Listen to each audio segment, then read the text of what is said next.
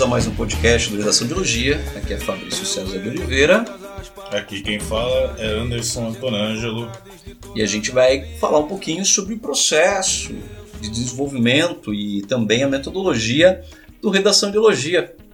Como que nós trabalhamos, qual é o nosso diferencial, que muita gente no país inteiro vem perguntando para a gente o que, que nos diferencia. E aí esse, esse podcast é para explicar para vocês como trabalhamos e o que nos diferencia. O que nos diferencia, Anderson, em relação a essas escolas que estão por aí, aparecendo no YouTube, aparecendo no Facebook, Instagram, o que diferencia o nosso trabalho dos outros? Eu acho que tem alguns aspectos que são fundamentais para que o nosso trabalho seja específico. Né? Eu, o que eu posso dizer é que nós aqui, nós que coordenamos o Redação em Dialogia, somos qualificados, estudamos texto, vivemos texto o, tempo todo. Não que outra, em outras escolas isso não aconteça, mas aqui com certeza isso é uma regra para nós. Eu acho que o, algo que diferencia muito a gente de outras escolas é o, é o ensino completamente individualizado. Né? Então não existe uma uma cronologia definida de aulas. Isso vai definir, isso vai ser definido de acordo com a evolução particular de cada aluno. Quais são os pontos fortes? Quais são os pontos que precisam de reforço? As aulas vão sendo definidas de acordo com essa necessidade do aluno, além da nossa própria elaboração de material e conteúdo, porque da maneira como, como nós vemos aqui, né, a nossa busca como educadores é de permitir a autonomia da, da, da, do, do aluno, a autonomia nessa parceria. Então, não simplesmente impor determinadas regras e, e, determinar o que é certo ou errado, mas promover o raciocínio, a autonomia intelectual, porque nós acreditamos numa educação cidadã, numa educação voltada né, para uma reflexão acerca do, do coletivo. Acho que também o que diferencia a gente, claro, muito bem posto, o que diferencia a gente é resultado. A gente apresenta resultado. Eu acho que isso é, diferencia a gente é aprovação. A gente tem muita aprovação. Não é? A metodologia, a olhos vistos, a gente não precisa falar por onde nós passamos nesse processo todo, justamente de estudos. A gente, a, a gente acorda lendo texto, a gente dorme pensando em texto né, uma questão muito propositiva em relação a isso. Mas como os resultados acontecem? Bom, é, os resultados acontecem, a gente sabe muito bem, na Pinheiros, por exemplo, Faculdade de Medicina, é, a gente trabalhou com uma metodologia que a gente implementou num, um cursinho de alto rendimento, o cursinho aprovava 5, 10 pessoas por ano na Pinheiros. Quando nós saímos de lá, né, Anderson, nós tínhamos 75 aprovados anualmente na Faculdade de Medicina mais concorrida do país. Esse processo a gente comprova a gente comprova como a gente fez, a gente tem os índices, a gente tem os resultados, né? Os, o próprio cursinho de alto rendimento, que é muito conhecido no país, nos agradece até hoje, só que esse processo precisa ser um pouco mais democratizado. Não precisa só de uma escola privada fazer o trabalho.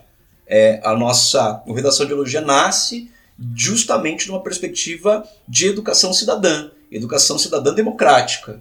Não, é? não pode ficar só no núcleo de um cursinho particular. A gente está preocupado com a educação no Brasil como um todo. É por isso que nós unimos forças no sentido de, olha, Anderson, você em Portugal, eu aqui no Brasil, o que a gente pode fazer para dividir isso de uma melhor forma?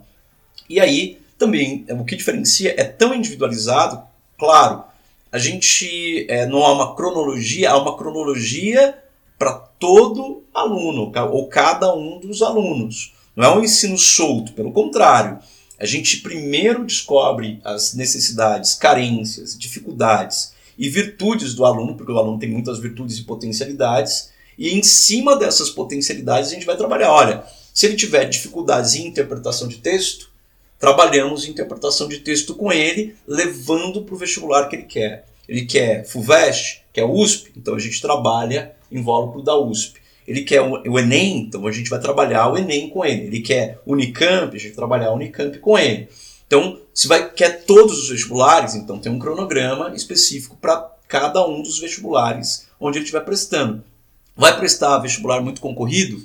Temos uma dinâmica para isso. Então, seja qualquer carreira que você vai seguir, nós temos o programa específico para você, porque nós temos uma coisa diferente, que é um professor que vai te acompanhar e vai ler os seus textos ao vivo. Então, o ponto crucial da aprovação e dos resultados se dá no acompanhamento individualizado. Sim, e é, é como se houvesse um planejamento para cada um dos alunos. Cada aluno cada, é, estabelece uma relação conosco aqui.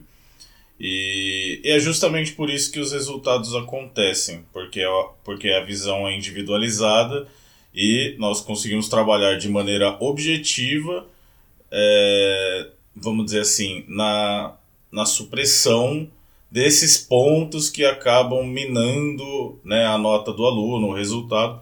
No fim das contas, a maior parte dos gêneros é, que o vestibular pede, como uma dissertação, por exemplo, são gêneros objetivos, e sendo gêneros objetivos, nós conseguimos trabalhar um planejamento para que a, né, a execução seja otimizada aqui. E isso vem acontecendo, como o Fabrício colocou aqui, é numérico, é dado, é estatístico, então nós podemos é, sustentar essa ideia aqui.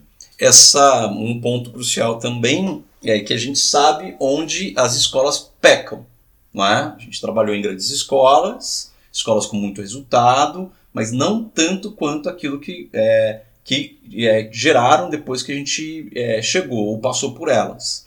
E não só eu, Anderson, como o Ricardo também, Oliveira, que faz parte da coordenação. Ele não está na reunião hoje, ele não está nesse podcast, mas está sempre por aí. O que vai acontecer na programação, na formulação das questões, na formulação dos temas? A gente apresenta temas novos. Dificilmente a gente não acerta tema do vestibular, porque a gente está o tempo todo pensando redação, estudando e conversando com pessoas especializadas do Brasil todo, alunos né, do Brasil inteiro. A gente sabe onde as escolas pecam. A gente peca na falta de tratamento humanizado, na falta de tratamento pessoalizado. A gente sabe é, instituir um atendimento individualizado para cada aluno é muito difícil para as escolas. Mas você não consegue tirar o melhor do aluno se você não for observar a necessidade de cada um. Então há uma fissura, há um hiato, há um buraco aí onde o ensino ele é muito mercadológico, muito em série.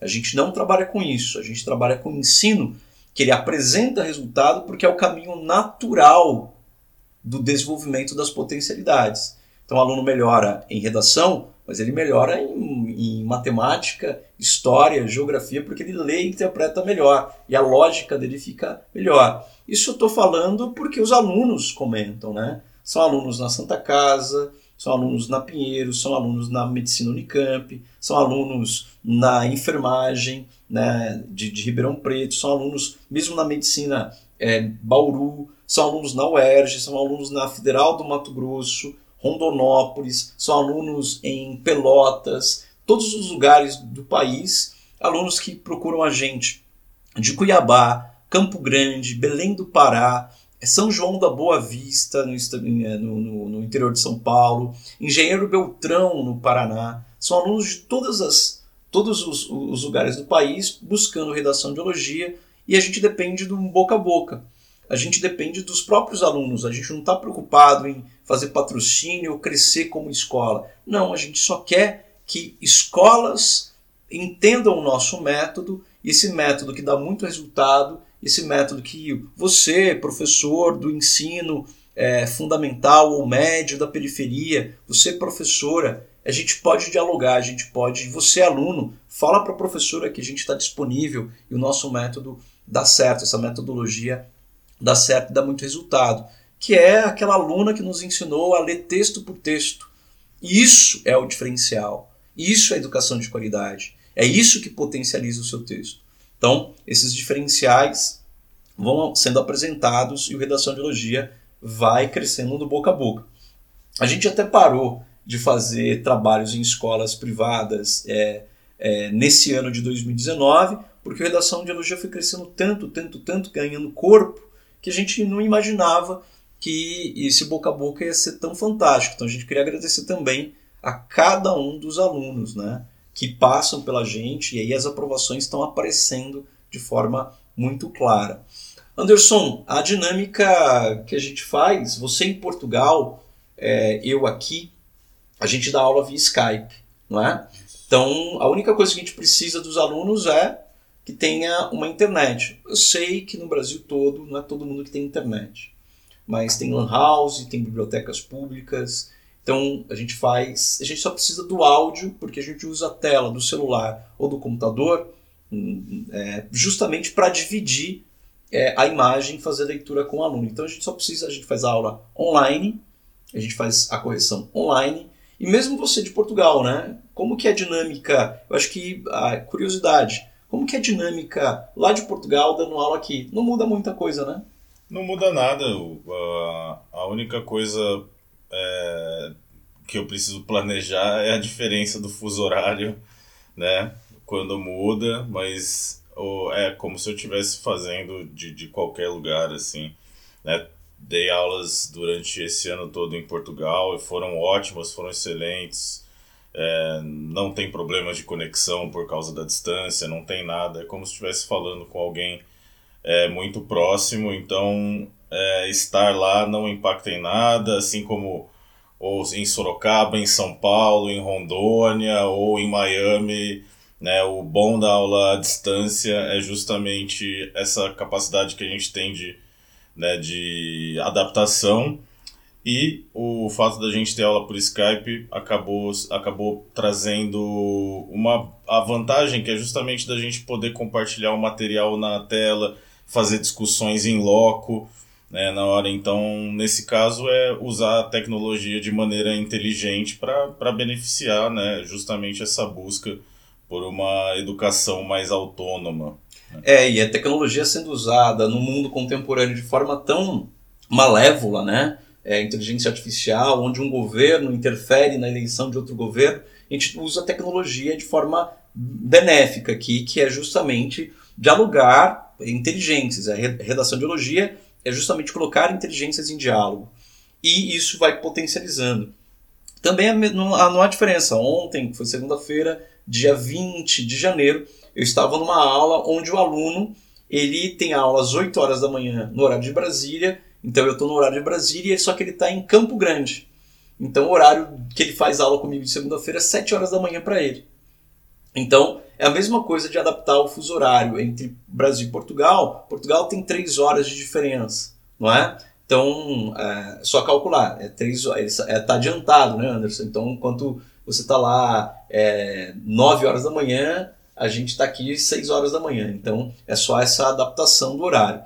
A gente dá aula todos os dias, praticamente. Eu, um, um outro diferencial é que as horas, a aula ela é marcada no horário é, agendado, tudo bem organizado, né? Tem a agenda, aí tem eu, o Anderson, o Ricardo, que vamos acompanhar. É, praticamente é, com o aluno que nos aborda, a gente vai com o aluno até o final do ano. É, dificilmente a gente teve que trocar aluno, né, Anderson? Eu acho que não aconteceu. Não aconteceu, né? É, não, acho que não. Não aconteceu, talvez uma data que eu não poderia, é. não aconteceu. É. Isso a gente conseguiu organizar muito bem. Então não há uma dificuldade é, maior. A gente viu que a redação de elogia está crescendo e a gente depende muito do boca a boca. O podcast é um lugar de diálogo também. Né? O podcast é um lugar de diálogo. A gente sabe que você que está é, no metrô, ou no trem, ou no ônibus, ou no carro, é, pode ouvir esse podcast e todo mundo pergunta sobre a metodologia. A nossa metodologia passa muito mais pela questão socio-interacionista, que é pela interação e potencialização das pessoas pelo texto, pela própria, pelo próprio texto. Então, a gente se baseia na interpretação de texto, na interpretação de temas antigos, ou de temas atuais, ou de temas novos que a gente vai abordando alguns alunos ficam admirados como a gente tem uma capacidade de cercar e acertar os temas, né? É, os documentários que a gente indica, os livros que a gente indica, tudo, ou temas, por exemplo, agora na FUVEST, na segunda fase de 2020, caiu o termo, o termo precariado em uma das questões, que era um dos temas que a gente trabalhou durante o ano de 2019.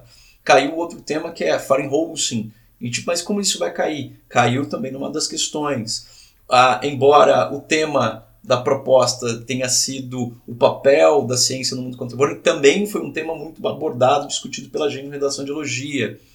Então a gente está cercando.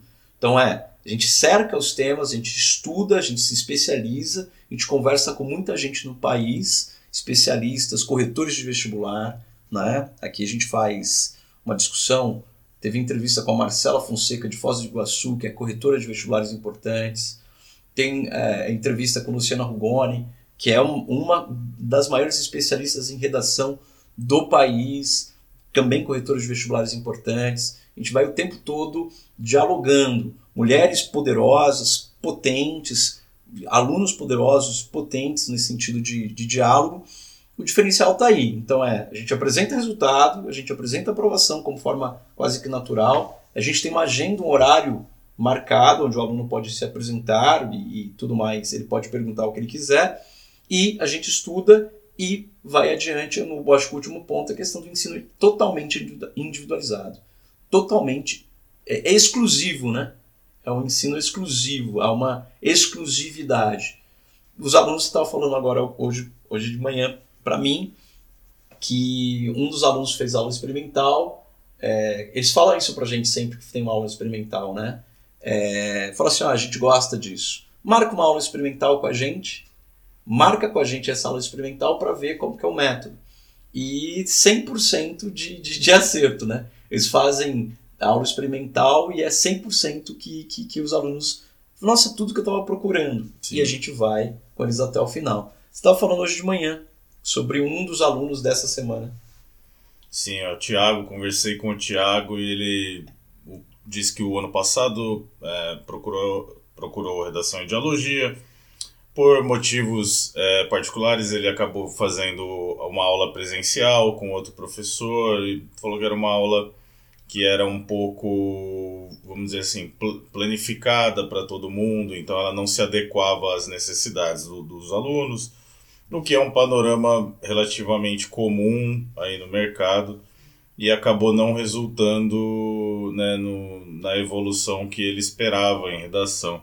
E ele se, vai começar conosco agora e ele se demonstrou muito animado é, pela possibilidade de adequação exatamente às necessidades dele. E, e nós, nós aqui sabemos do que a gente está falando, então eu já li um texto dele com ele, já conversamos sobre isso, já pontuei três três coisas aqui, ó. Essa, esses três pontos que você melhorar aqui já vão projetar, por exemplo, mais um ponto ou um ponto e meio na sua nota. E isso é muito objetivo, existe uma grade, né? nós sabemos interpretar bem a grade. Então ele ficou super animado para iniciar a, a, as aulas e e esse é o tipo de interação normal que nós temos com os alunos, né? É, essa interação acontece semanalmente, né? Quase que diária, assim. Eles perguntam, a gente oferece aula experimental para ver e aí vai adiante. Isso vem, se, é, vem ocorrendo com uma certa frequência. Alunos falam, nossa, que interessante, nunca tive uma aula assim, era tudo que eu procuro. E é, a gente notou essa necessidade não só no mercado, mas uma necessidade educacional. Não é? Se ficássemos no cursinho privado, fazendo essa escola privada, e ela crescendo, a gente ia estar ali fechado. Mas não, a gente está preocupado com a educação cidadã, está preocupado com cada vez mais pessoas buscando aula pela internet. Não é porque a gente acredita no ensino à distância como melhor solução. Não, pelo contrário. A gente acha que o ensino presencial é fundamental. Não é? Só que a questão do ensino à distância, ele consegue também aproximar aquilo que potencialidades.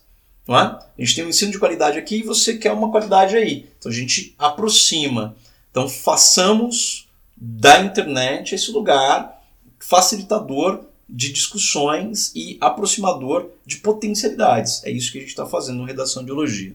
Bom, feito isso, é, a gente tem esses diferenciais, são essas coisas que, que, que chamam a atenção e os alunos estão falando para a gente o tempo todo. As aprovações estão aparecendo de forma muito evidente, não é? Unicamp, FUVEST, o VUNESP, universidades federais pelo Enem. É, a gente está muito feliz com isso. É, a gente queria quer mais, quer mais, porque a gente gosta de pessoas felizes dentro da universidade. A gente passou pela universidade pública, de qualidade, universidade gratuita. A gente passou por processos de graduação. O Anderson passou por duas graduações importantes dentro da USP, que é o jornalismo, né, na ECA, extremamente concorrido, e depois fez faculdade de letras, mais um mestrado agora em, em Portugal, eu também passando pelas graduações aqui no Brasil, além do mestrado e doutorado, e além dos trabalhos por fora que a gente fez, né? É, de coordenação de cursos, coordenação de escolas de, de, de língua estrangeira. A gente foi trabalhando efetivamente e sempre com a questão, a preocupação com a educação e ensino de qualidade. Bom, esse é o Redação de Elogia. Bom demais estar aqui fazendo um podcast para explicar o que nos diferencia e por que, que a gente faz isso, quais as razões. E é bom demais dividir é, esse trabalho com Anderson Tonanjo, que está aqui do meu lado, e com Ricardo Oliveira. A gente vai apresentar mais. Eu acho que esse ano de 2020 a gente vai colocar mais coisas visíveis no nosso Instagram, do arroba ideologia, e no Facebook do Redação de Elogia, além do blog Spot, né, que a gente está lá colocando temas. Um detalhe importante, acho que o último detalhe, você falou da grade. Acho que uma das coisas que mais diferencia a gente Sim. é a nossa grade de correção, porque ela está disponível no blog, está lá bem transparente, igual a, a FUVEST, igual, perdão, igual a Unicamp agora publicou a grade dela, e o Enem publica. A gente coloca lá, olha, o método que a gente usa é esse, está aqui. Qual é a grade que a gente usa? Essa daqui. Acho que isso também é um grande diferencial, né, Anderson? É um diferencial principalmente para que o aluno possa ter a sua evolução mensurada, né? Porque senão acaba ficando de maneira muito subjetiva, impressionista, fala, não, nós jogamos com essas regras aqui que nós acreditamos que são é, né, regras que aparecem com mais frequência nos vestibulares, elaboramos, é uma grade bem feita, bem pensada, né, bem objetiva e o aluno pode ter acesso a ela a qualquer momento. É, a gente levou anos para elaborar uma grade assim. Quando a gente elaborou a grade, ela foi, foi colocada em funcionamento em 2011 e 2012. E aí, nas escolas que a gente implementou, os resultados vieram a rodo, né? Então, ela é uma grade estudada e transparente. Então, ficamos aqui com mais um podcast do Redação de Elogia, explicando a metodologia, o modo como a gente trabalha, quem somos nós, a formação e nossos interesses com o próprio Redação de Elogia. Então voltamos na próxima conversando mais sobre coisas interessantes sobre produção de texto.